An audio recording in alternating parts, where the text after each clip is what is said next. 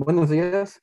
Tenemos aquí el, honor de, que nos esté platicando un poco sobre el grado, quien este, muy amablemente aceptó. Eh, el doctor Miguel es licenciado en Sociología por la, por la UNAM, maestro en Ciencias por el IES Investap y hizo su doctorado en la Escuela de Altos Estudios en París. Este, es actualmente investigador del CSV, que es el Centro de Investigación, Innovación y Educación Superior eh, en la Universidad Veracruzana, y actualmente es miembro del SNI nivel 2. El doctor Miguel principalmente se ha focalizado a estudiar actores eh, educativos, eh, historia de educación, tecnología. En esta ocasión, y por motivo de la, del seminario, nos va a hablar un poco de manera, digamos, general sobre el uso de las representaciones sociales como método para hacer investigación social y específicamente tal vez un poco más educación, en educación, perdón. En ese sentido vamos a conocer, analizar y reflexionar sobre el uso de las representaciones como metodología. Eh, nuevamente le, agradezco al doctor Miguel prestándonos este, este espacio de su, de su tiempo y bueno, también ahí mencionar que está la, mi compañera, eh, Patricia Lorraine, quien está tras bambalinas haciendo este, que todo funcione correctamente. El primer punto de conversación, por así decirlo, o de lo que nos gustaría que, empezara esta charla, doctor, es si nos, nos, puede hablar un poco, digamos, de una breve definición de, las representaciones, no, muy extensa, tal vez no, muy técnica, por así decirlo, y cuál, sería, cuál desde su perspectiva sería el objetivo de las representaciones. Y si puede un poco de historia, también no estaría de más. Muy bien. Este, primero, Julio eh, y Lorraine, buenos días.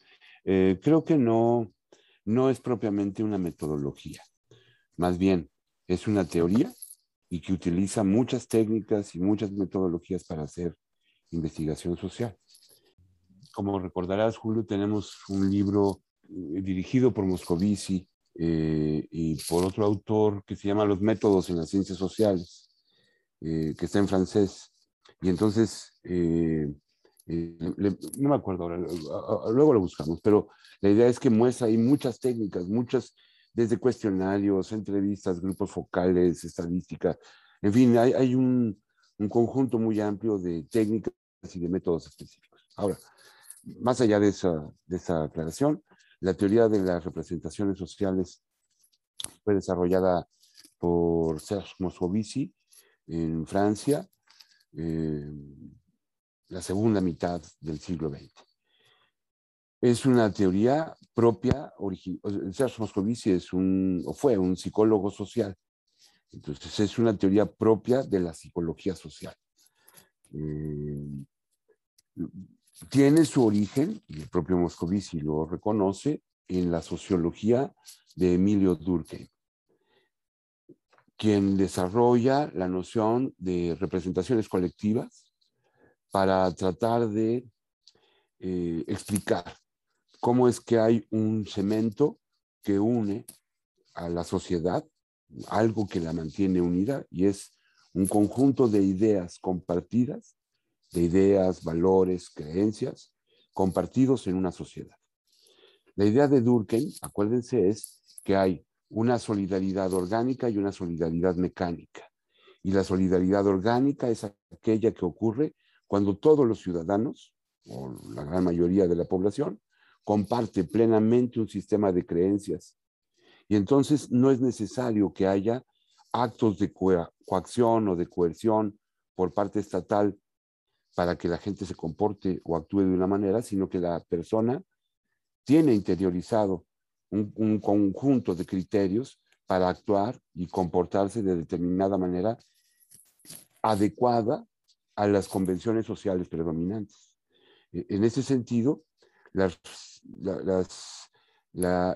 el origen, eh, las representaciones colectivas, dice Durkheim, sirven como esta identificación mediante la cual todos los integrantes de la sociedad logran comunicarse, logran compartir y logran colaborar, logran cooperar para el trabajo por ejemplo, si no hubiera un lenguaje compartido, sería muy difícil cooperar. Entonces, la idea es que en las sociedades humanas, por ejemplo, se generan lenguajes y entonces los lenguajes encierran significados, las palabras encierran significados sociales. Y entonces, parte del estudio de las representaciones, o mucho del estudio de las representaciones se centra en el lenguaje de las personas. Pero, pero ahora, ahora me, me detendré en ello. Bueno, entonces la teoría de las representaciones sociales nace en la segunda mitad del siglo XX eh, y es una teoría hermana a la teoría del hábitus de Pierre Bourdieu o a la teoría de, del control social de Foucault o a las teorías, eh, son un poco más tardías, pero interaccionistas de, de, de Berger y Luhmann o, o, a la sociología de Norbert Elias. Vamos, es una época, la segunda mitad del siglo XX, ¿no? en la que hay una gran coincidencia eh, en distintos países y por distintos autores, incluso en Francia, no solo Bourdieu, Raymond Boudon también dentro de la sociología y dentro de otras áreas, por supuesto, otros más, pues van a tener como preocupación, eh, o sea, coinciden en tener preocupaciones compartidas y que son preocupaciones compartidas porque el mundo ha vivido la hecatombe de la Segunda Guerra Mundial. Y entonces, eh, en general, en todo el mundo, es como ahora, todo el mundo habla del COVID. ¿Y por qué? Porque nos afecta a nivel planetario este, y se ha vuelto un punto de referencia. Bueno, pues lo mismo, la guerra fue eso, destruyó, disolvió las sociedades, en fin. Y entonces la pregunta que se hacen psicólogos, sociólogos, antropólogos es, eh, ¿qué es lo que mantiene unidas a las sociedades? ¿Qué es lo que las mantiene cohesionadas? Y es una pregunta que viene desde Durkheim, planteada, pero que se reformula eh, en la segunda mitad del siglo XX para entender la dimensión cultural de la vida social. Esto es, la sociología, la economía, la historia, hasta en la primera mitad del siglo XX habían sido eh, extremadamente económicas y se había puesto el acento en lo económico o en lo político. La sociología estaba muy concentrada en el análisis político o en el análisis eh, incluso económico, ¿no? socioeconómico, era la influencia de Marx y del economicismo, propio Max Weber. Los ejemplos eran económicos en muchos sentidos. Max Weber escribe, un texto formidable que se llama Economía y Sociedad, que se va a volver su punto de referencia. Y la influencia de Marx, pues principalmente es económica, es, viene de, las, de su capital y de las teorías de la, de la crítica de la economía política, porque los, libros, los textos filosóficos de Marx se conocieron hasta mediados de los años 60. Entonces, el Marx filosófico no se conoce en el, principio del siglo XX, sino se conoce el Marx económico principalmente. Y entonces esas son las visiones que se van a imponer. Entonces, en la segunda mitad del siglo XX hay una preocupación compartida por los, por los asuntos de la cultura humana, los asuntos culturales, las expresiones culturales como expresiones de la vida social. Entonces, bueno, Moscovici lo que va a hacer es hacer una pequeña revolución adentro de la psicología, o junto con otros psicólogos, ¿no? O sea, van a hacer la psicología social en contra de la sociología individual, en contra del conductismo, en contra del individualismo, ¿no? En contra de la idea de reducir la psicología a, a una terapia clínica y más bien a pensarla como un, como que hay procesos mentales, ¿no? Colectivos, compartidos, estados de ánimos compartidos. Y, entonces eh, en esa línea Moscovici va a encontrar eh, un desarrollo fuerte eh, en su propuesta. Y entonces va a construir la teoría de las, de las representaciones sociales, entendiendo a las representaciones sociales como este conjunto de ideas compartidas, convertidas en sentido común, o sea, ni siquiera son ideas duras, procesadas, ¿no? Sino son ideas metidas en el sentido común de las personas. Y cuando hablamos del sentido común, hablamos de un sentido no razonado, no reflexivo, no. E, es el sentido con el que operamos todos cuando vivimos cotidianamente. Eh, cuando caminamos por la derecha, ¿no? Porque sabemos que tenemos que ir por la derecha, porque si no por la izquierda chocamos con todos. Porque en México y en otros países el sistema de orientación es por la derecha. Pero si estuviéramos en Inglaterra o en Tokio, tendría, nos orientaríamos naturalmente hacia la izquierda, caminar por la banqueta izquierda y por la acera izquierda, o sea, por el carril izquierdo y por la acera izquierda, por la entrada izquierda del súper, por, por, la, por la entrada izquierda del metro o del camión. Quiero decir, nuestro cerebro estaría acostumbrado a movernos con otra orientación. Y entonces no es natural que haya una orientación por la derecha, no. Esa es una construcción social que, tenemos todos los que vivimos en México, por ejemplo. Y nos sirve a todos para caminar de manera ordenada. Y, y, de esa manera eh, no chocamos y no, no nos andamos peleando todo el tiempo en la calle cuando caminamos. Y es una forma simple de solucionar las formas de convivencia, el hacinamiento social. Eh, eh, es una forma simple, cómo vamos a caminar, cómo vamos a circular. Porque si caminamos como circulan en Madero, en la calle de Madero, en la Ciudad de México, que es bola contra bola, pues vemos que no avanza nadie, ¿no? Ahí abajo de la Torre Latino, este, vean cómo se cruzan la, cómo cruza la gente en la calle y es el desorden total. Si fuera más racional, irían más fácil, ¿no? Es un buen ejemplo de anomia, de, en los términos de Durkheim, de, desorden, de reglas no compartidas, de que todo el mundo camina por donde quiere y se hace un relajo. Bueno, eh, entonces, la representación que, bueno, entonces diría que, que, la representación se encarga, digamos, de aterrizar esa, ese sentido común que muchas veces pasamos de largo. No, ni siquiera es aterrizarlo. Las representaciones están construidas están convertidas en sentido común, funcionan como sentido común. Em, el sentido común que a todos nos dice que tenemos que respetar a la autoridad, o a nuestro padre, o a nuestra madre. ¿no? Todos compartimos ese sentido común. E, e, es, es algo compartido por casi todos los miembros de la sociedad. Y eso no lo hemos pensado, ni reflexionado, ni estudiado, ni estamos... No, eso lo aprendimos y no sabíamos ni cómo lo aprendimos, ni dónde lo aprendimos, ni cuándo lo aprendimos. Ah, eso es, eso es sentido común. Y ese sentido común es lo que constituye a las representaciones. Entonces las representaciones no se ven a simple vista, no, no, no, no, no son analizables a primera vista. Tienen que escarbarse, ¿no? Su estudio tiene que, tiene que escarbar en el sentido común de las personas para, para, para poderlo hacer observable. Porque es algo que no sabemos. O sea, el sentido común... Eh, tú, Julio, tú aprendiste inglés conscientemente. O sea, tú ibas y decías, yo ya sé decir ventana. Tenías construido el concepto ventana. Sabías que la ventana sirve para que entre el aire que se cierra, que se abre, que ilumina, que etcétera, las funciones, las estructuras, las formas, las características. Tú tenías un concepto de ventana construido desde eh, el español, que es tu lengua materna. Para aprender inglés, tuviste que asociar en tu cabeza y decir ventana igual a window. Y cuando aprendes otro idioma le vas sumando pero el concepto ya está construido. ¿Sí me explico? O sea, el sentido de uso, la característica, y cuando, cuando llegas a un cuarto sin ventanas, pues dices tú que te sientes raro porque las ventanas tienen una función. Pero cuando aprendiste a decir window, fue cuando ya tenías construido el concepto ventana. ¿A qué me refiero? A, que las eh, representaciones son aprendidas inconscientemente, porque tú no sabes cuándo aprendiste a hablar español. Tú no te acuerdas cuándo aprendiste a hablar español, porque para ti fue, entre comillas, natural aprender a hablar español. Porque tus papás, tu mamá sobre todo, te estuvo enseñando desde muy pequeño, esto se dice de esta manera, esto se dice de otra manera. Y cuando tú agarrabas la puerta y decías, está bonita la ventana, tu mamá te decía, no, esa es la puerta. La ventana es esta de vidrio.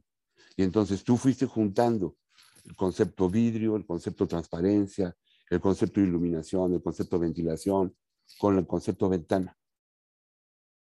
¿Sí me explico? Porque la ventana sirve para todo eso, implica todo esto. Y todo esto lo aprendimos inconscientemente. ¿Por qué? Porque no somos, porque en la vida cotidiana tu mamá no tiene un plan de estudios, las familias no tienen un programa académico discutido por una eh, eh, academia de profesores, ¿no? Que dice qué tiene que ir primero y qué tiene que... No, las familias educan a sus hijos como pueden, pero casualmente, no es casualmente, ¿no? Sistemáticamente, orgánicamente, todos les enseñamos a nuestros hijos a decir ventana a las ventanas. Porque si yo les enseñara a mis hijos a decir a la ventana anteojo, pues no sabrían, o sea, se pelearían con todo el mundo, no entenderían. ¿Sí, me explicó? Y entonces toda la gente de México, que compartimos el, español como lengua materna, le decimos ventana a las ventanas.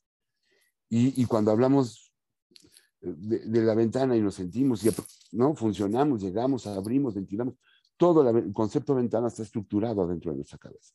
Bueno, y esa es una cuestión física.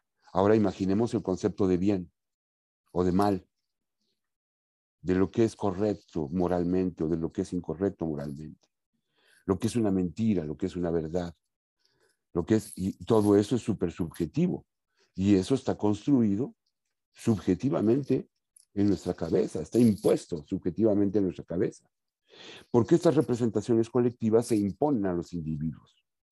Otra vez Durkheim, otra vez Durkheim. El concepto de socialización en Durkheim implica el proceso mediante el cual la nueva generación se apropia de las reglas, conceptos y valores prevalecientes en la generación precedente. Y es esa generación precedente la que educa, la que socializa, la que incorpora a los nuevos individuos a la vida social. Y en ese sentido les transmite los valores, las referentes culturales, y todo eso se lo transmite principalmente a través del lenguaje. O sea, hay palabras buenas y palabras malas, palabras que, denotan lo bueno o que denotan lo malo. Eh, eh, incluso hay palabras prohibidas, hay eh, groserías, tenemos palabras que, son malas y, socialmente sabemos que tal cosa, lo que una mentada de madre, ¿no? si tú vas en la calle y alguien te mienta a la madre, tú te enchilas y te indignas y dices tú, ¿por qué me mienta la madre ese cabrón y me dice de mi mamá, ¿no? Si pasara y te gritara, este, era un insulto, pues tú dirías, tu rinoceronte, o sea, ¿qué onda? Este está loco y no tuviera ningún significado para ti, pero si te mienta la madre, tú te enchilas y te le vas a los para defender el honor, eh, no, no sé qué atentado contra tu madre, porque nos eh, estamos socializados educados para enchilarnos, para enojarnos, cuando nos mientan la madre.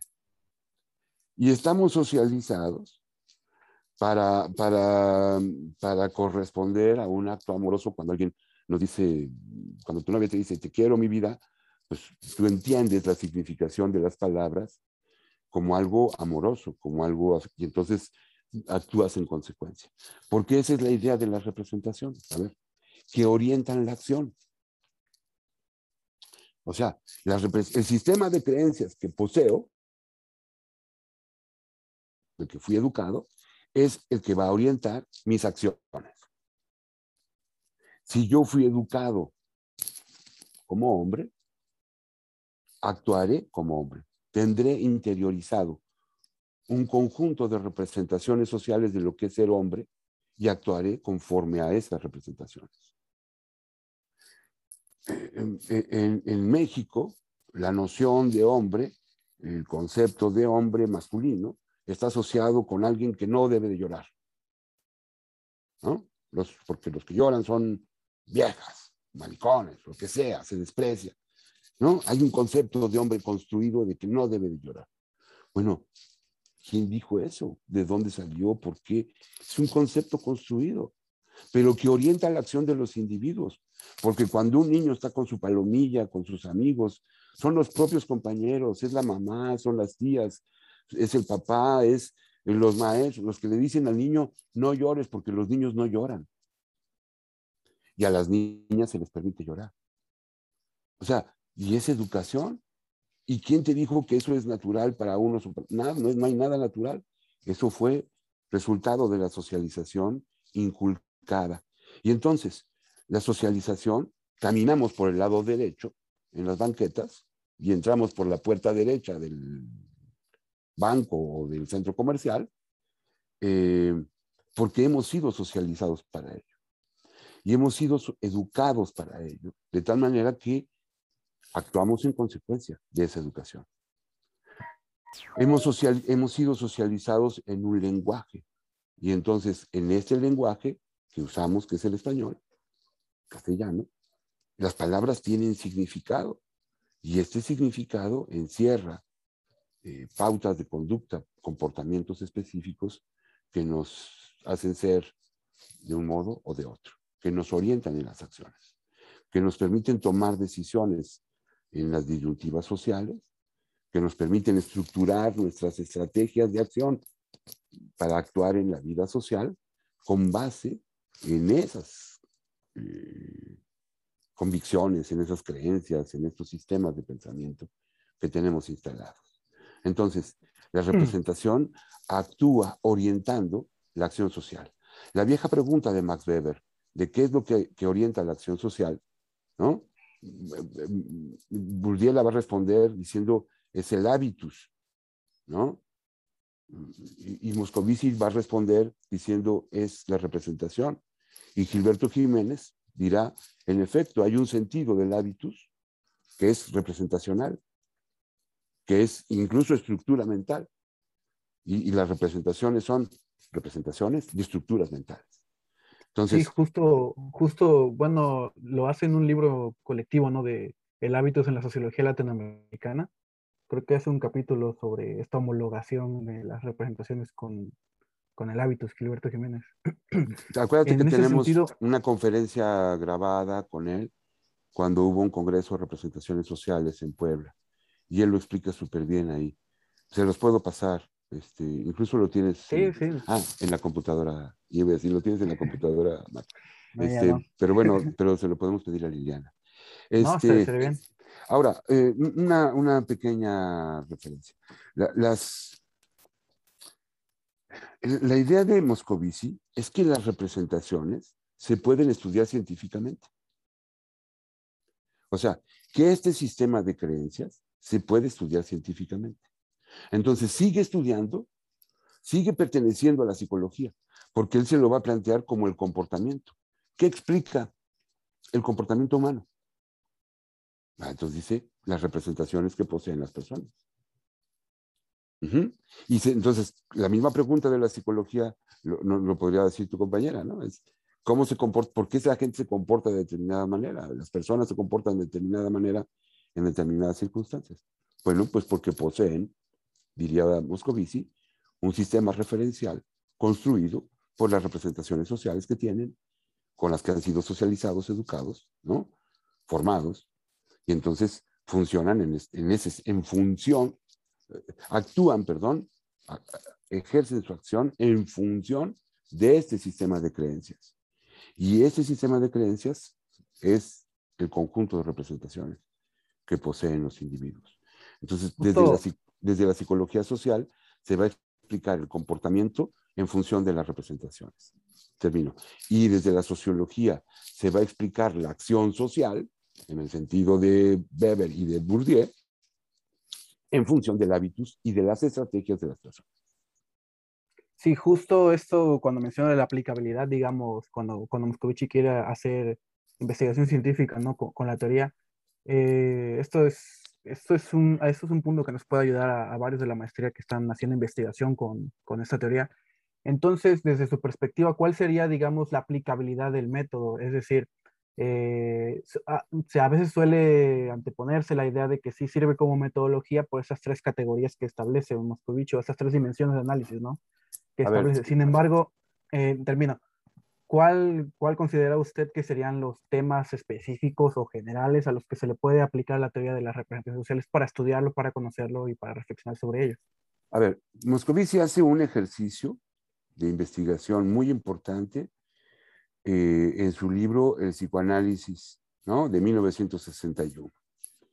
Y lo que estudia es que, a ver, en la época, en 61, estaba de moda la palabra psicoanálisis. Empezaba en Francia a estar de moda que la gente fuera a terapias y, había Freud había desarrollado sus rollos y Lacan le había dado continuidad y la propia escuela francesa de psicología estaba jaloneada por el psicoanálisis y el psicoanálisis se había metido incluso al lenguaje común.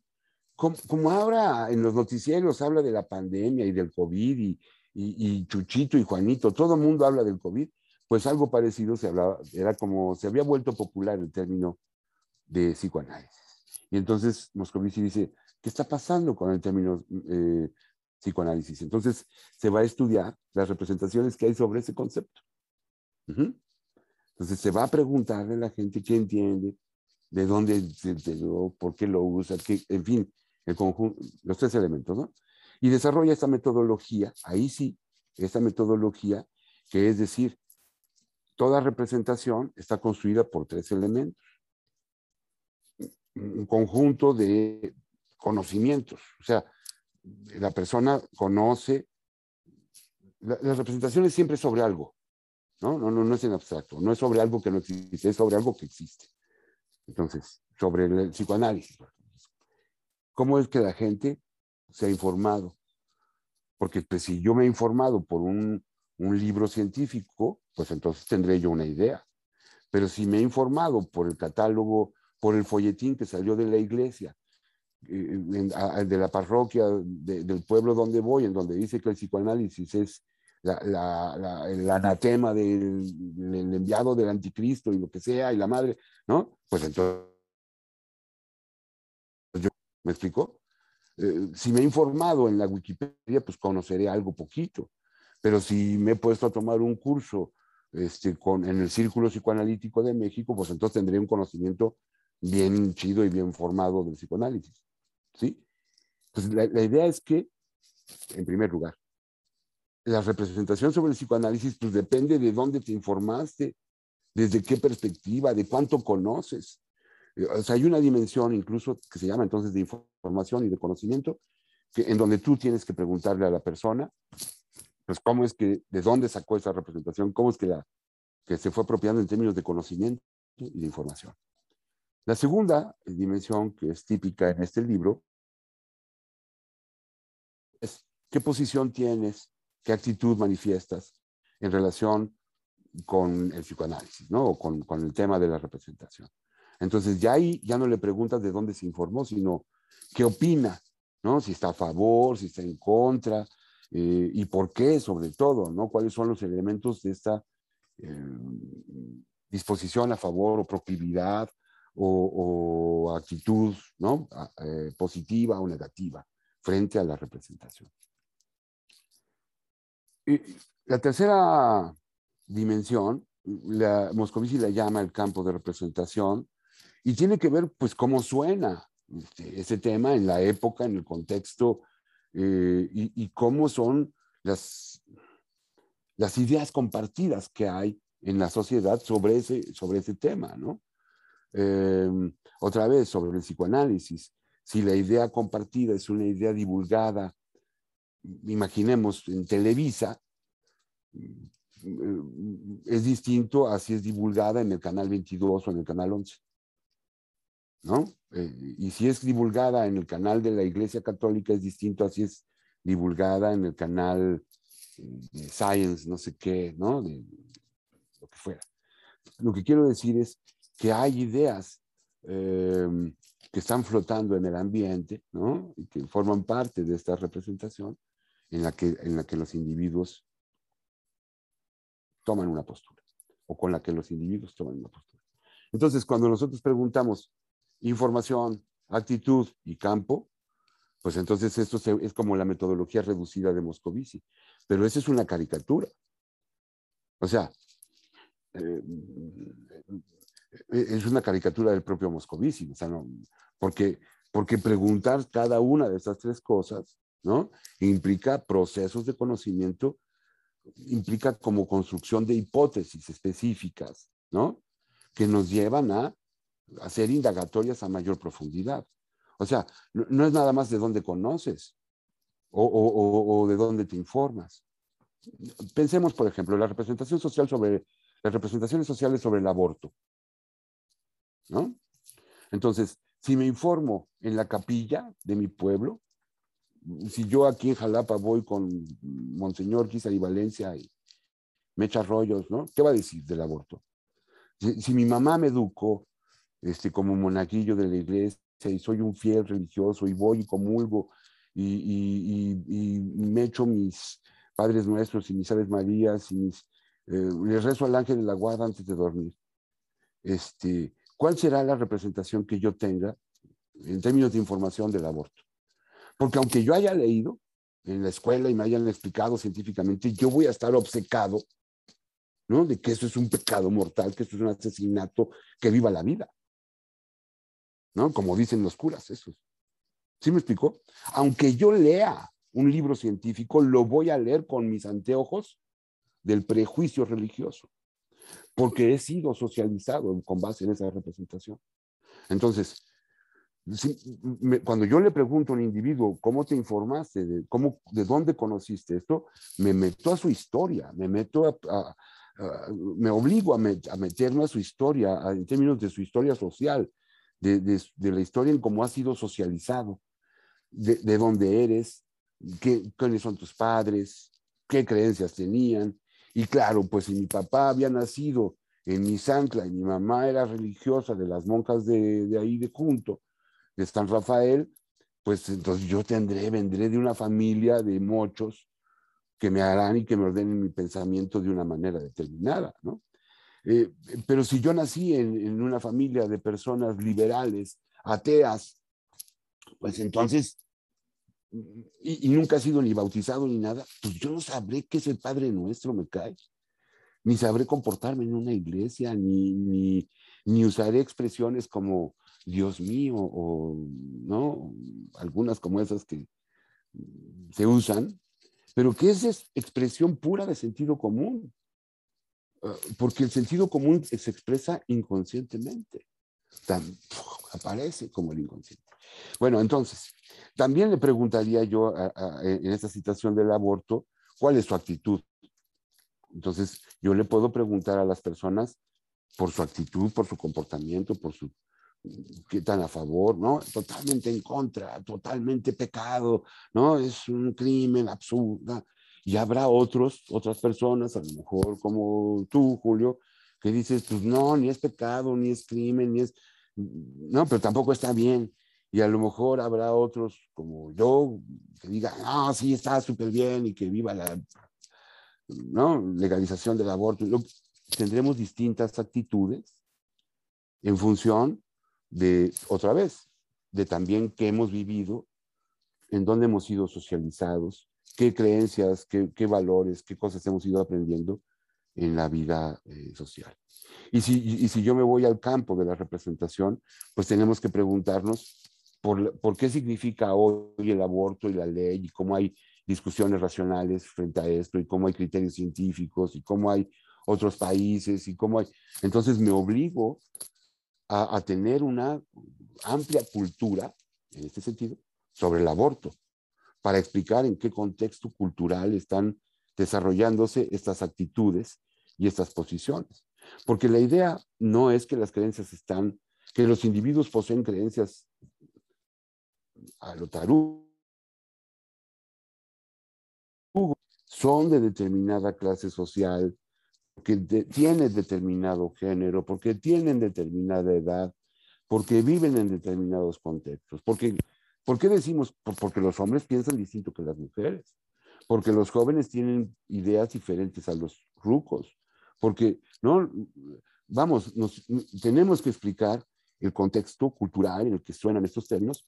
No es lo mismo el México del siglo XX, principios del siglo XX, ¿no? Hace 100 años, que el México del siglo XXI actual, en donde hablar de aborto, en donde esto ya no es, ya no te linchan, ¿no? Este, eh, o bueno, ya no mucho.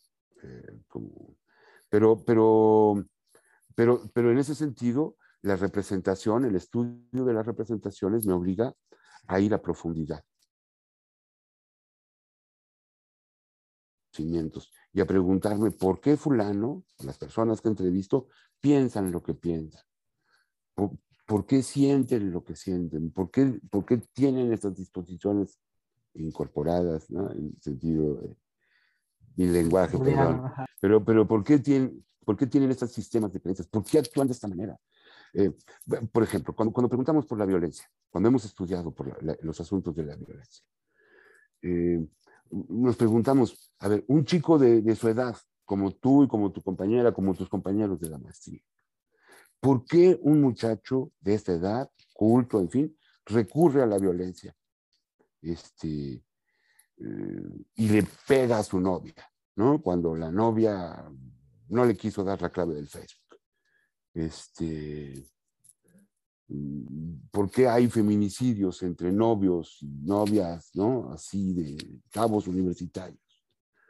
Este, y, la, y la parte de la respuesta es, no solo porque hay un contexto violento que favorece y que deja impune y que, ¿no? que, que, casi es mm, proclive para los actos violentos, ¿no? Pues porque no pasa nada en este país, ¿no? Tú matas a alguien y no te pasa nada, ¿no? Nadie te mete a la cárcel, todo está impune. Este, es terrible lo, lo que está sucediendo. ¿no? En términos de campo no representacional, ¿no? O sea, la, la, violencia es igual a impunidad, significa esas cosas. Pero, pero cuando preguntamos a, los, a las personas, lo que descubrimos es que actúan como actúan, recurren a la violencia, porque en sus experiencias previas, actuar con base en actos violentos les ha resultado funcional. Y aprendieron que un chingadazo hace que la gente se calle, porque su papá se los puso. ¿No? O sea, no tienes que desmontar el argumento de la otra persona, tú tienes que pegarle para que se caiga. ¿Y por qué haces eso? ¿Por qué actúas violentamente? Porque no te enseñaron a argumentar. Porque no te enseñaron, porque tú no viviste experiencias en donde el diálogo fuera la base de la solución de los problemas. Porque tú viste que era funcional el madrazo. Y entonces las personas, como tienen incorporado eso, actúan con base en ello. ¿Te fijas? O sea, hay una representación dominante en donde la violencia es normal, natural, ¿no? Sobre todo si es del hombre hacia la mujer. Y esa representación hace que los hombres actúen violentamente, de manera impune, hacia las mujeres. E, e, en ese sentido, estudiar las representaciones es estudiar las prácticas, no solo las creencias, ¿no? Porque lo que la idea es que las creencias orientan a las prácticas, pero entonces lo que queremos es estudiar las prácticas, lo que hace la gente y preguntarnos por qué hacen lo que hacen, por qué actúan con base, ¿no? Con base en qué elementos podemos explicar esos comportamientos humanos. ¿Estamos? Ok, sí, justo en esta, esos ejemplos que daba sobre la violencia específicamente, y ya nos gustaría pasar a, a, digamos, que nos comparta esta, esta segunda fase de, de la entrevista, sus experiencias en investigación con este método. Nosotros hemos, digamos, hecho la tarea un poco y leído su, su blog institucional. Eh, vimos un par de proyectos o, un par de, digamos, investigaciones en las que utiliza este método como, o esta teoría, perdón, como, como método de investigación. Específicamente traemos, o quisiéramos que nos trajera a colación tres, eh, tres elementos. El primero es este libro que se acaba de publicar, Em, últimamente sobre representaciones sociales, educación, análisis cualitativo con el software Iramutec. El segundo es este proyecto, me parece, eh, mm, avalado por CONACYT, que es representaciones sociales sobre la violencia en género en estudiantes de la UB. Y el tercero es este artículo que tiene publicado en la revista de la Educación Superior sobre ciberbullying y posgrados, y nos quisiera hablar este, tal vez específicamente de un, de un, solo o de los tres generalmente, o como usted te opine que sería...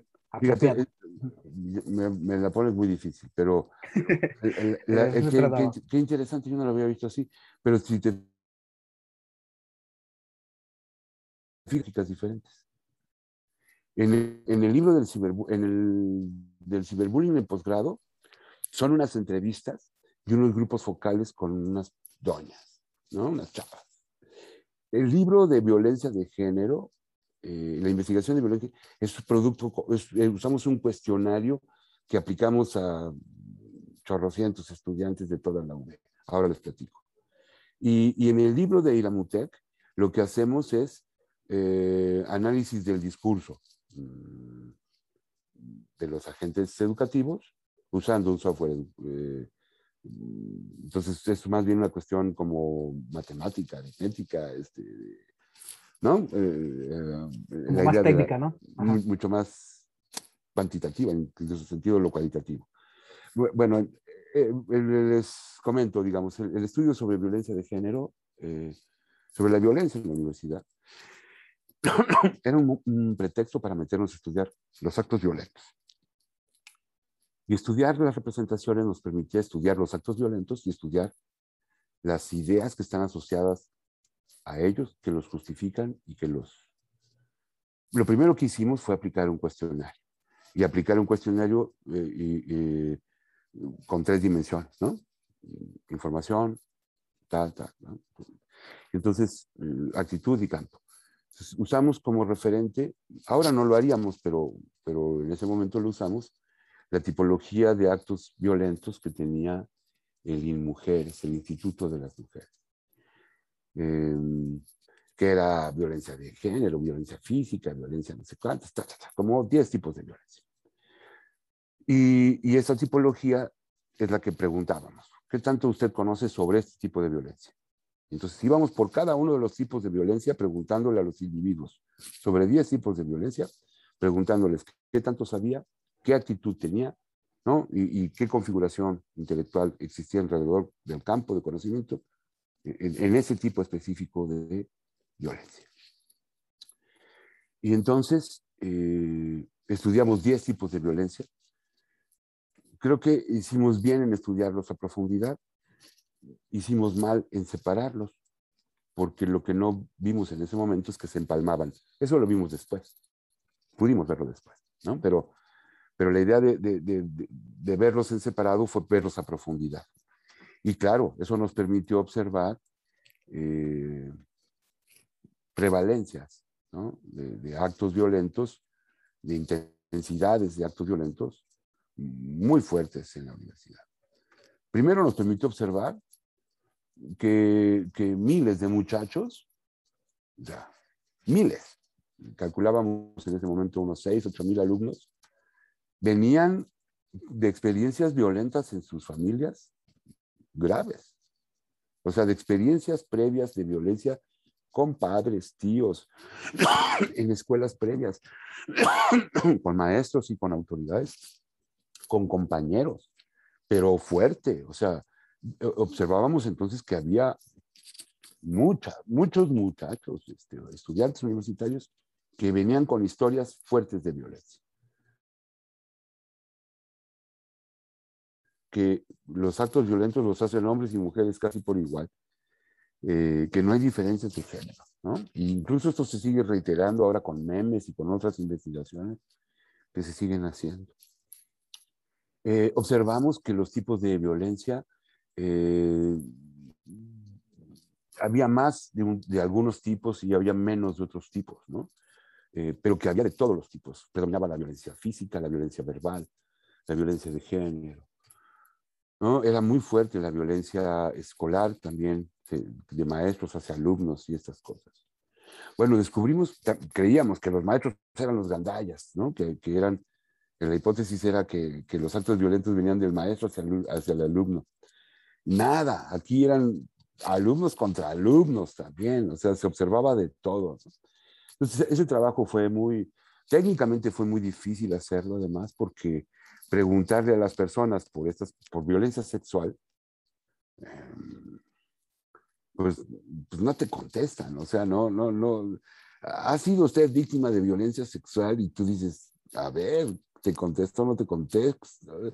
Y, son cosas que la gente quiere olvidar. Es, hablar sobre los actos violentos es hablar sobre las cosas que están olvidadas y que la gente quiere dejar atrás. Entonces era muy confrontante para los individuos. Entonces tuvimos que usar unas técnicas especiales para eh, no, esconder las preguntas, esconder el cuestionario, meterlo en, una, en un sobre, entregarlo. En, contratamos muchachos para que hubiera más empatía en la aplicación del cuestionario, porque lo que vimos es que si éramos nosotros como profesores los que lo aplicábamos, había resistencias. Entonces dijimos, no, que lo apliquen chavos. contratamos a, cientos, decenas de muchachos que aplicaron el cuestionario.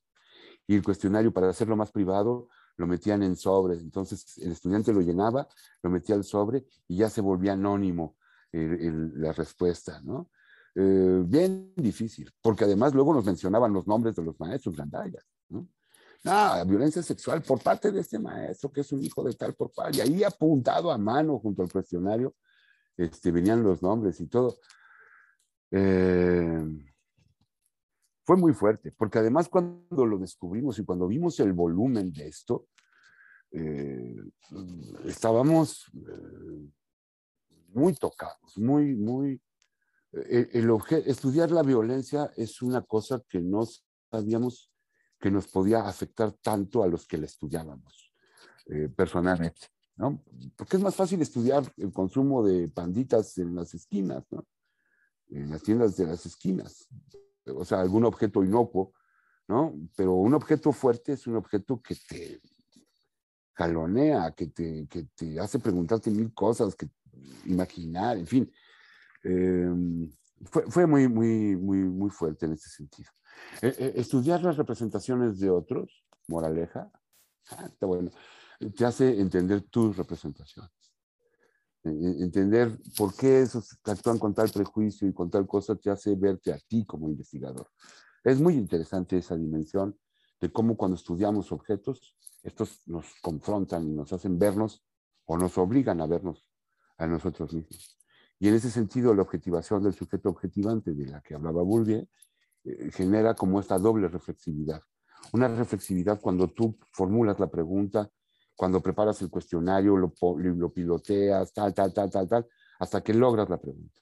Y una segunda o triple reflexividad es cuando interpretas los datos esa sería la segunda. Y la tercera es cuando te das cuenta que esa interpretación está sesgada por tus propias creencias y que te afecta tus propias convicciones, tus propias ideas del mundo. en ese sentido es muy, muy interesante. Eh, estudiamos también las representaciones eh, eh, con este software de Iramutec. Es, es, una cosa muy interesante. porque estudiamos el lenguaje. A ver, normalmente estudiamos el lenguaje de las personas, también el lenguaje corporal. O sea, no solo el lenguaje oral, también el lenguaje corporal. Y se estudia con muchas técnicas. A ver, se hacen cuestionarios, se hacen entrevistas, se hacen grupos focales, se hacen historias de vida, se hacen estudios históricos, se hace eh, investigación de representaciones, como hizo Julio, por ejemplo, con documentos, con documentos oficiales o con documentos históricos. ¿no? Se les mete a esos documentos, se puede someter a esos documentos al estudio de las, de las representaciones. Eh, y, en general lo que hacemos con todo eso es estudiar el lenguaje de las personas. Vamos, le preguntamos a las personas y grabamos su entrevista. Vamos al grupo focal y grabamos lo que están haciendo y lo que están diciendo. Y entonces transcribimos lo que dicen y analicemos lo que dicen y luego lo confrontamos con su, su lenguaje corporal. Y entonces asociamos lo dicho con lo expresado corporalmente cuando analizamos el resultado de un grupo focal. Pero es otra vez el lenguaje. Lo que hicimos con Iramutec es, lo que hace Iramutec es un software que nos permite construir análisis, herramientas de análisis para ese lenguaje. Es un método, ese sí es un método este, de análisis con, con, un conjunto de técnicas. ¿Qué es lo que se hace con este software? Toma uno un discurso. Puede ser una entrevista, puede ser un cuestionario con preguntas abiertas. Eh, bueno, ya me estoy adelantando, pero acuérdame que hable sobre las escuelas de la representación. Eh, porque lo que hace este software es volver a unificar lo cuantitativo con lo cualitativo. A ver, perdón, hago un paréntesis, porque si no, no me van a entender. La Escuela de Representaciones Sociales se desarrolla en Francia eh, con Moscovici. Y Moscovici va a tener a dos alumnos principales. A una alumna genial, eh, Denise Jodelet, una chava que ha sido guapísima en su juventud, una doña, yo ya la conocí, con una vitalidad, una pila, un carisma formidable. Denise Jodelet es una mujer cautivadora, este, genial, con una capacidad, es una señora de ochenta y pico de años que chupa tequila, cotorrea contigo, pero les mandé el vínculo a, un congreso de representaciones sociales. Está metida en un rollo de representaciones a la vanguardia de todos sus alumnos a los ochenta y pico de años. Esa doña este, sigue abriendo eh, brecha con, con, su, energía y con su potencia. Les voy a platicar lo de Iramutec porque a lo mejor los de, lo de eh, la trilogía Katsi, porque esa fue una idea de, de Denis pero, pero ahora regreso. Entonces, ¿qué hace Denis Doderet? Se va a ir a hacer sobre todo entrevistas y va ella, se va a volver profesora de la Escuela de Altos Estudios en Ciencias Sociales de París, va a vivir en París y va a tener muchos alumnos de muchos lugares del mundo que van a dedicarse a hacer entrevistas en profundidad, grupos focales y, y sobre todo lo que en aquella época, no me lo crean ahora, se empezó a dividir como lo cuantitativo y lo cualitativo. Entonces, mucho de lo cualitativo lo va a desarrollar la, vertiente de Denis Jodelet. Moscovici tiene otro alumno, compañero y amigo de Denis Jodelet, que, se llamaba Jean-Claude Abric. Jean-Claude Abric era un tipo del sur de Francia, un poco chaparrito, como Bourdieu, de origen campesino, parecido así como del origen social y cultural de Bourdieu chaparritos, campesinos. O sea, quiero decir, no elegante parisina como Denise Rodelet, eh, porque Denise es Pinolis de París. Es como ser chilango y ser de mi santa, ¿no? Un poco así. Este, em, pero, pero quiero decir que, que Jean-Claude Abric va a fundar, la Escuela de Altos Estudios también va a tener una sede en Aix-en-Provence, va a tener una sede en Marsella, y luego una sede en Aix-en-Provence. Marsella es un puerto en el Mediterráneo y Aix-en-Provence es una ciudad que está al norte de Marsella, hacia Lyon, hacia el centro de Francia, eh, muy importante. Y un lugar precioso, precioso, precioso. Y ahí Jean-Claude Abric, que era, eh, creo que administrador o contador, tenía una formación de esas, eh, va a desarrollar toda una vertiente de estudios de representaciones con, la, con métodos cuantitativos. Entonces van a ser cuestionarios monstruosos eh, y van a usar todas las técnicas estadísticas del mundo, todos los modelos y tal. Cuando uno va a los congresos de representaciones sociales y se mete a la línea de los cuantitativistas, uno llega a congresos en donde se exponen modelos matemáticos, eh, eh, de, análisis de datos y software y tal, y loquísimos para hacer, bueno, descubrieron la estadística y hacer multifactoriales y luego análisis de componentes principales y luego, en fin, análisis de estadística compleja eh, muy, pero muy desarrollados. Y entonces van a ser como dos áreas o dos, dos, dos ramas de la escuela de, fundada por Moscovici, y Moscovici va a estar siempre poniendo los pies en ambas escuelas. O sea, ¿no? él es el capo y es el genio de la, de la teoría de las representaciones, es el gran maestro en la escuela, en la École de, de, Altos Estudios, pero, pero tiene a sus dos alumnos y a sus dos vertientes. Y entonces los congresos van a ser mucho un deschongadero y pleitos y no se hablaban unos con otros y cosas un poco sectarias, un poco raras. Hasta que um, ya en los años 2000, justo es cuando yo me incorporo un poco a ese grupo. Eh, el propio Moscovici eh, pues dice, esto es una tontería, ¿no? Esto de cuantitativo y cualitativo no es cierto. Lo mismo reconoce Denis y lo mismo reconoce Jean-Claude Abric. Y entonces empiezan a hacer otra vez nuevas imbricaciones en donde lo cuantitativo y lo cualitativo pues, se vuelve a juntar muy bien y muy, de una manera muy lógica, muy interesante. ¿Y, qué es lo que hace eh, Jean-Claude Abric? Con cuestionarios dice, construyo la representación, pero dice, si yo quisiera construir el núcleo de la representación, o sea, cuál es la nuececita, el núcleo que va a articular todo, se andan preguntando por eso, y desarrolla una técnica estadística que va a ser la del núcleo central de la representación. Y entonces va a decir, ¿cómo puedo observar este núcleo central de la representación en un discurso? pues voy a medir la frecuencia de las palabras. Y entonces empiezan a desarrollar softwares para medir la frecuencia con la que aparecen las palabras. Un poco como Atlas T, ¿no? Pero a la francesa. Ah, bueno, otra vez.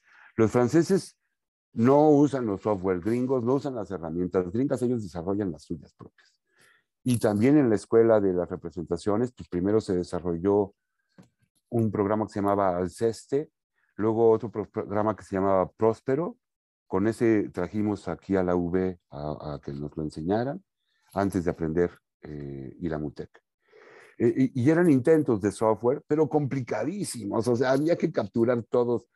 A ustedes no les tocó esto, pero era como MC2, que había que programar y, hacer mil cosas todo a mano, hasta que apareció eh, Iramutec. Y Iramutec lo que nos permite es eh, construir un, un corpus de palabras. Entonces, por ejemplo, tomamos un discurso de una persona, un discurso de un político, una ley, un documento oficial de una universidad. Eh, tomamos los, textos de Facebook de, de 10 amigos que han estado subiendo y compartiendo textos en Facebook, los tomamos. Podemos agarrar los textos de Twitter de un hilo de conversación entre, no sé, un político y el resto de la gente que le ha contestado. Podemos tomar el discurso de una entrevista eh, o, llegar y decirle a las personas, como lo hace Abric, como lo propone Abric en su, en su método del el núcleo central, que es decirle a la persona, dígame usted cinco palabras que se le vienen a la mente cuando digo tal cosa. Entonces yo digo, mencione usted cinco palabras que le vienen a la mente cuando yo menciono violencia sexual. Y entonces la gente escribe sus cinco palabras que le vienen a la mente, así automáticamente, tac, tac, tac, tac, tac. Y esto hace que, estadísticamente, eh, cuando, cuando es muy rápido, lo haces inconscientemente, se revela el inconsciente. Entonces es cuando puedes ver la representación. Y así le dices a la persona, escríbale y tal, ya no es tan fácil porque ya razona demasiado y entonces se pregunta qué es lo que tú quieres escuchar. Ahora voy a poner un ejemplo con el racismo.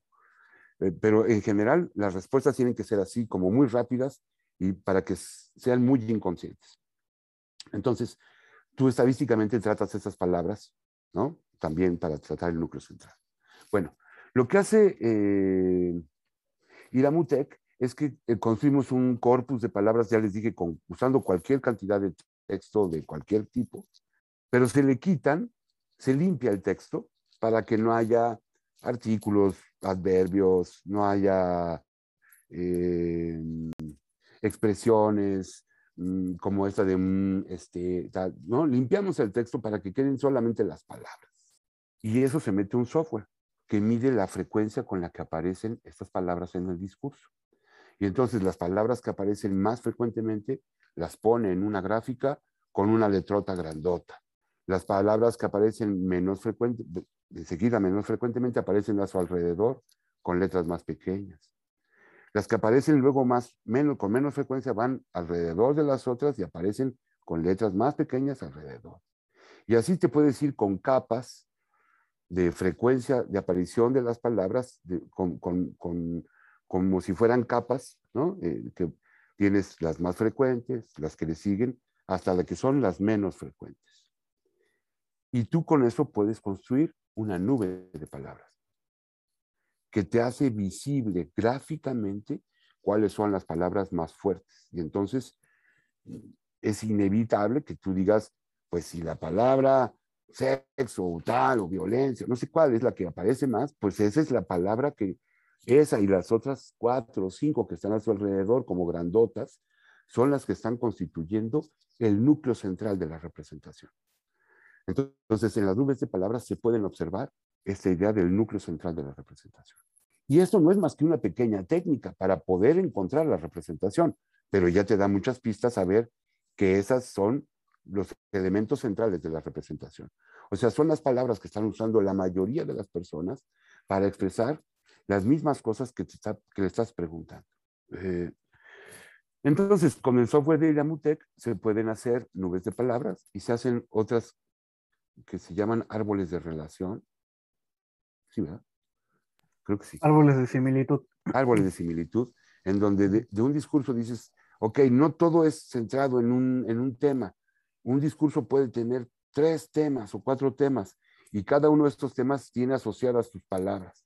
Entonces es muy interesante cómo estos temas pueden estar estructurados por las distintas personas que entrevistamos y les pueden estas dar una jerarquía distinta, un valor diferente, unos más grandes, unos más pequeños, en fin. Y, esto nos permite estudiar colectividades y conocer las maneras en cómo piensan y creen, consideran, se apropian de determinada idea las personas. Entonces, aquí se junta lo cuantitativo con lo cualitativo. Lo mismo sucede, por ejemplo, con estudios de la subjetividad más profunda. Nos metimos, por ejemplo, Denis Rodelet nos invitó a un proyecto para estudiar las, las, apreciaciones artísticas. Denis andaba, ¿qué es lo más subjetivo que se puede estudiar? Lo más subjetivo de lo subjetivo. ¿No? Entonces llegamos en un congreso a la conclusión de que lo más subjetivo de lo subjetivo podrían ser las apreciaciones sobre el arte. o sea, la apreciación de una persona sobre una construcción absolutamente abstracta del arte. Entonces dijimos, cámara.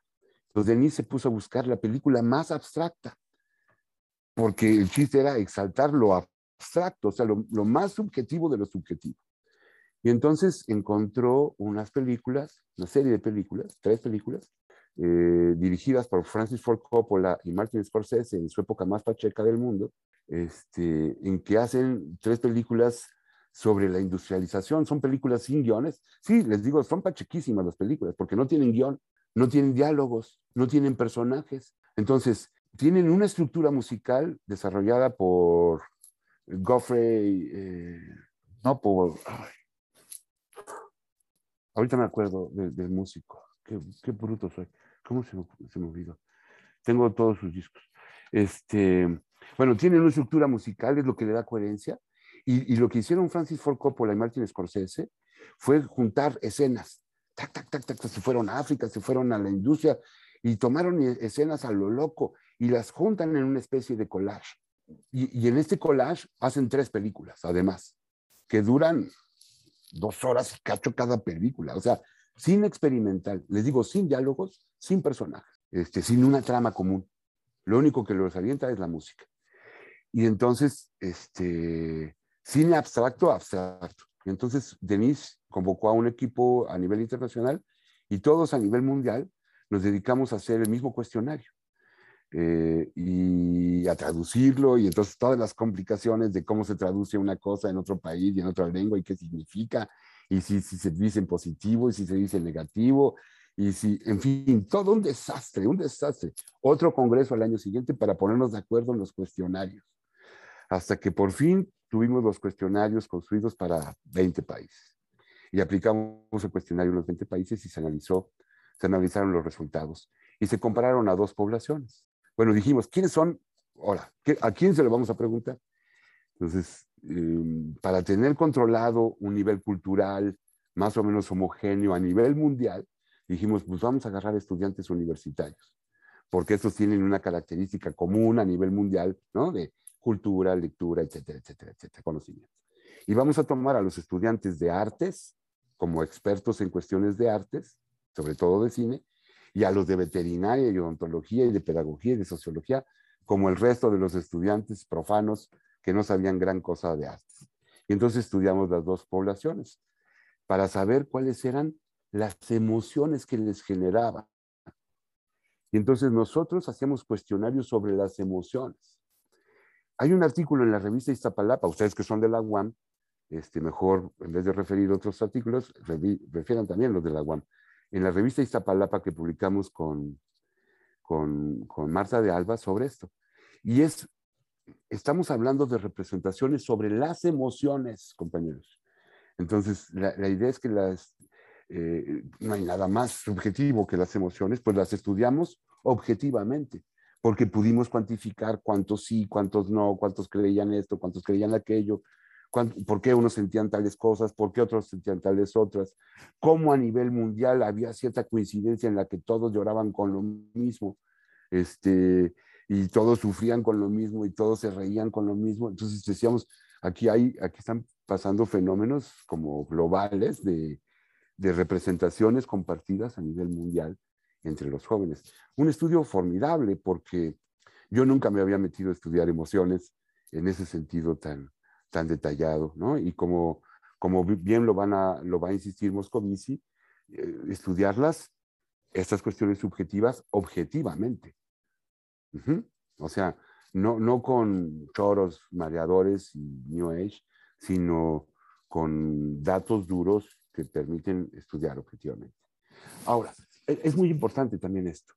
Eh, en el estudio de las representaciones también tenemos que estudiar las teorías sociales específicas que hay sobre el tema específico. O sea, si yo quiero estudiar una teoría, si yo quiero estudiar representaciones sobre el cine o sobre las emociones que provoca el cine, pues me tengo que poner a estudiar sobre cine y saber que hay un cine experimental que quería provocar tales cosas, que era en contra del cine comercial de Hollywood, y saber quién es Martin Scorsese, y no nomás decir es el, el de, ¿no? Francis Ford Coppola, el, creador de Star Wars, ¿no?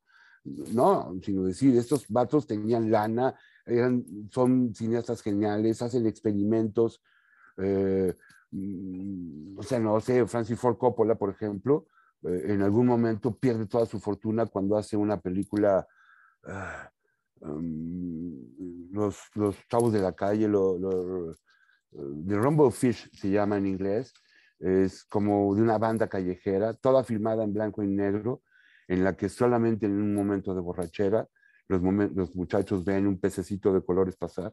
Y entonces tú ves una película en blanco y negro filmada, toda en blanco y negro, formidable sobre bandas callejeras, y luego en la Pachequez ves un pececito de colores pasar en la película blanco y negro.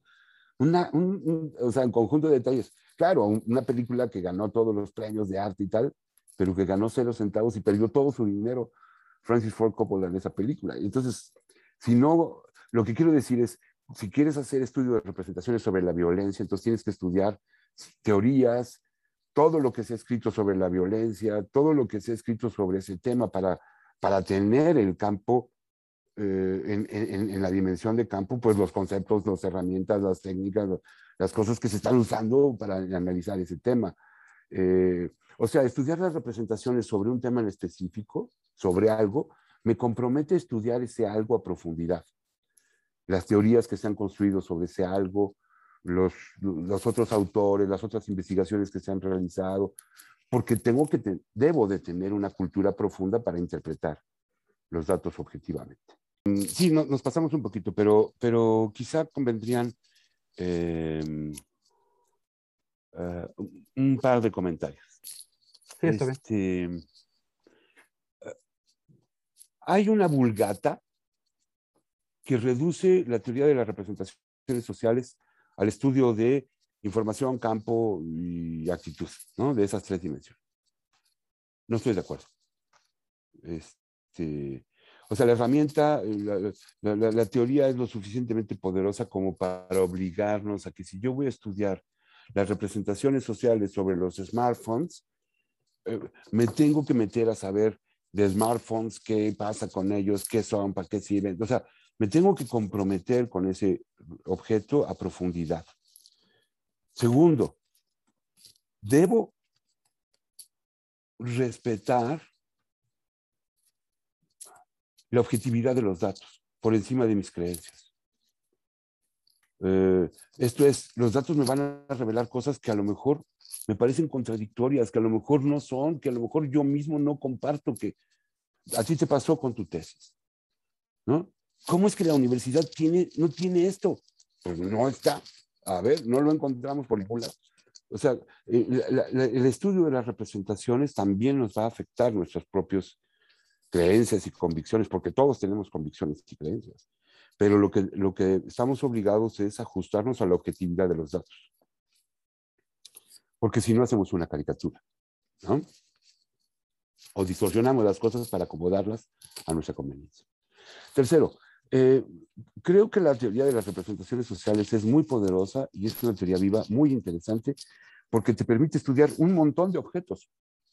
Y en general, si ustedes revisan los temas de investigación de los objetos, los temas de investigación de los congresos de representaciones sociales son muy tutti frutti y, tocan muchos aspectos, ¿no? Van a preguntarse, ¿por qué tantos aspectos de salud? Bueno, pues porque, porque en Francia se desarrollaron muchas cuestiones sobre salud y sobre salud mental. Denis Jodelet hizo mucho trabajo sobre salud y salud mental, trabajos empíricos. Pero también la teoría de las representaciones sociales se puede usar comercialmente. Eh, para hacer investigaciones comerciales. Por ejemplo, a Jean-Claude Abric lo contrataban por ejemplo, pusieron semáforos, han visto que fotomultas. Em, aquí en Veracruz no hay, pero en la Ciudad de México sí hay fotomultas, en Puebla y en otros lugares. En las calles, los carros, si van a exceso de velocidad, ya no está el mordelón que los apaña. Hay una fotomulta pues, que le toma una foto y que le llega su, su multa a su, ¿no? Le sabe de quién es la placa y le llega a su casa la multa y pues, tienes que pagar. Y en Francia se instauraron eso en las carreteras. Con, antes había policías en las carreteras que controlaban la velocidad, patrullas y policías que, bájale, ¿no? que estaban ahí multando a la gente, en fin. Se instauraron las fotomultas y contrataron a Jean-Claude Abric para hacer un, un, estudio sobre las representaciones sobre las fotomultas. ¿Quién? La, la, empresa que estaba haciendo las fotomultas, por ejemplo. Quiero terminar con una cuestión sobre las, las representaciones, eh, también de Jean-Claude Abric. A él se lo escuché. Eh, en un congreso, el, el vato expuso un trabajo que hizo sobre el racismo. Y entonces dijo, para preguntar, yo no podía llegar con las personas y preguntarles, oiga, ¿usted es racista? Pues la gente me iba a decir que no. ¿Por qué? Porque en el sentido común dominante, ser racista es algo malo. Entonces, ¿cómo preguntar? Y entonces Abric empezó a desarrollar un conjunto de técnicas para preguntar sobre temas escabrosos de manera indirecta. Cosas como la siguiente. Si usted tuviera que compartir la mesa con una persona de color, este, ¿lo haría? ¿No? Sí, no, tal, tal, tal, ¿no? Si tuviera, si va usted en un tren y se sienta un negro junto a usted, ¿se cambia de asiento? ¿Se queda? Este, ¿Se siente incómodo? Se, ¿Le vale madre? Y entonces, de manera indirecta, iba a, tocándole temas así como que, preguntándole poquito a poquito y de manera indirecta, hasta que lograba construir un modelo y observaba cómo eran una bola de racistas que sí renegaban de la gente, que si, en la escuela donde están sus, van a inscribir a sus hijos predomina población negra, ¿preferiría esa escuela o el colegio fulano de tal? No, fulano de tal, porque no quiero que mis hijos estén con los negros, ¿no? Y entonces, y, ¿cómo es, podía observar el racismo objetivamente, pero no directamente? O sea, hay temas tan difíciles o tan equívocos en la sociedad social como ser racista, como ser fascista, como ser, ¿no? ¿Es usted asesino de perros? ¿No? Este, no, no, pues pobres animalitos. ¿no? Pero a lo mejor sí patea perros y los atropella y lo que sea. Si me explico, las personas van a, a, a responder cosas que uno quiere que respondan y que, que, que, tú, que ellos creen que tú quieres que respondas, que, que te respondan cuando, como encuestador. ¿no?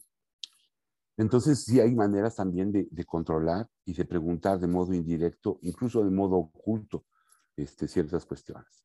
Por lo tanto, la formulación y la construcción de las herramientas, los cuestionarios, las pautas de entrevista, los temas del grupo focal, no es cualquier cháchara. Requieren de mucho trabajo y de muchas pruebas. Los cuestionarios incluso tienen maneras de hacerse pruebas estadísticas de confiabilidad para saber si la pregunta está bien formulada o está mal formulada. Si, entonces, eso también nos compromete eh, a la hora de hacer investigación de, sobre representaciones, de hacerla bien. O sea, de hacer mi cuestionario, de calibrarlo, de presión. O sea, y no nomás cualquier cosa a, a lo tarugo. Entonces, creo, creo que sí este, deberíamos de, de valorar esta teoría como una uh, teoría muy vital, muy, muy chida, que nos permite entrar a la subjetividad de las personas, nos permite reconocer, observar cosas que normalmente no se pueden ver a simple vista, nos permite eh, comprender por qué la gente piensa lo que piensa, incluso sin saber que ella piensa de esa manera. O sea, eh, si, si, sin que la gente sea consciente de sus prejuicios o de sus creencias o de sus... nos permite hacerlo observable. Y en ese sentido también la teoría de las representaciones sociales nos hace eventualmente hasta confrontar las creencias, confrontarle a las personas con sus propias creencias. También puede tener este efecto subversivo eh, en el sentido radical de, de la subversión, de pues, hacerte observable. Por ejemplo, a, a, los hombres. ¿Cómo vamos a educar a, estudiantes como ustedes, varones, si no es confrontando sus representaciones arraigadas, las representaciones misóginas, machistas, que todos tenemos arraigadas. O sea, en ese sentido, la teoría de las representaciones sociales también nos sirve para confrontar, para pelear, para luchar con, o sea, para, para hacer observable esa creencia consolidada, ¿no? La creencia absurda de que los hombres somos más fuertes que las mujeres, ¿no? Esa creencia absurda que está instalada en el sentido común, que otorga cierta superioridad física a los hombres sobre las mujeres, hay que destruirla. Y esa hay que confrontarla. Y, en ese sentido, eh, la teoría de las representaciones sociales puede ayudarnos para subvertir este orden de creencias dominantes, estructuradas, que consolidan la dominación, y por lo tanto también puede ser una herramienta subversiva en ese sentido, como lo es cualquier ciencia social como lo es en, cualquier ciencia social que revela la realidad, que te presenta la realidad este, de modo descarnado, con independencia de si le gusta o no a los individuos. Y en este, en este sentido es una muy buena herramienta también para revelar las subjetividades sociales, hacerlas observables, medibles, reconocibles y por lo tanto criticables, rechazables, desmontables, ¿no? Y, es, muy importante, porque como, cualquier elemento inconsciente, tú no lo puedes desmontar si no lo ves críticamente. O sea, tú no puedes ver qué tan gandalla eres. Solo lo puedes hacer a través de un ejercicio reflexivo mediante el cual te veas críticamente. Y la función social de la teoría de las representaciones sociales, como la sociología, es presentarle a la sociedad cómo es, cómo piensa. Y decirle, mira lo que estás pensando, mira cómo estás pensando, mira desde dónde estás valorando y, y con base en qué creencias estás actuando. Y en ese sentido también es una herramienta del cambio social, es una herramienta para transformar, para, para mejorar, para, para, para hacer objetivables creencias que son, insisto, absurdas, misóginas, racistas, no sé, discriminatorias. Y, y, si ya nos vemos en un punto más radical, un gradito más radical, y asociamos la violencia simbólica de la que habla Bourdieu como herramienta de la dominación social, podemos observar cómo la, dominación está instalada en las representaciones. Y entonces la lucha por transformar a la sociedad, la lucha por cambiar revolucionariamente a la sociedad, pasa necesariamente por cambiar las formas de la conciencia de las personas. Y solo eso se logra haciéndolos conscientes de, cómo piensan haciendo objetivamente, revelando objetivamente quién es, quién eres y por qué tienes que pensar de otra manera. ¿Sí me explico? E, en ese sentido también pueden jugar la, teoría de las representaciones sociales un, papel crítico, ¿no? de objetivación de las estructuras de la dominación social. Y creo que eso también es necesario de ser entendido desde una postura de las ciencias sociales. ¿Sale? Mm. Ok, doctor. Pues sí, muchas gracias. Justamente estos últimos puntos que tocó era, era parte de una pregunta que teníamos formulada, ¿no? Sobre unas recomendaciones que nos pudiera dar y ya la contestó sin, que la hiciéramos. Este, eh, le agradecemos mucho este, ese tiempo que nos compartió. Eh, creo que mis cálculos no fallan, poco más de una hora, 20 minutos. Este, Dale. Nuevamente, que, esté bien y pues muchas gracias. Nosotros este, nos encargaremos ya de compartir esto con, con nuestros compañeros, con la profesora. Muy bien, salúdenme mucho a, más a, su, a su profesora, a quien le tengo un aprecio y un cariño muy grande porque la he visto crecer como socióloga y es este, una chava espléndida.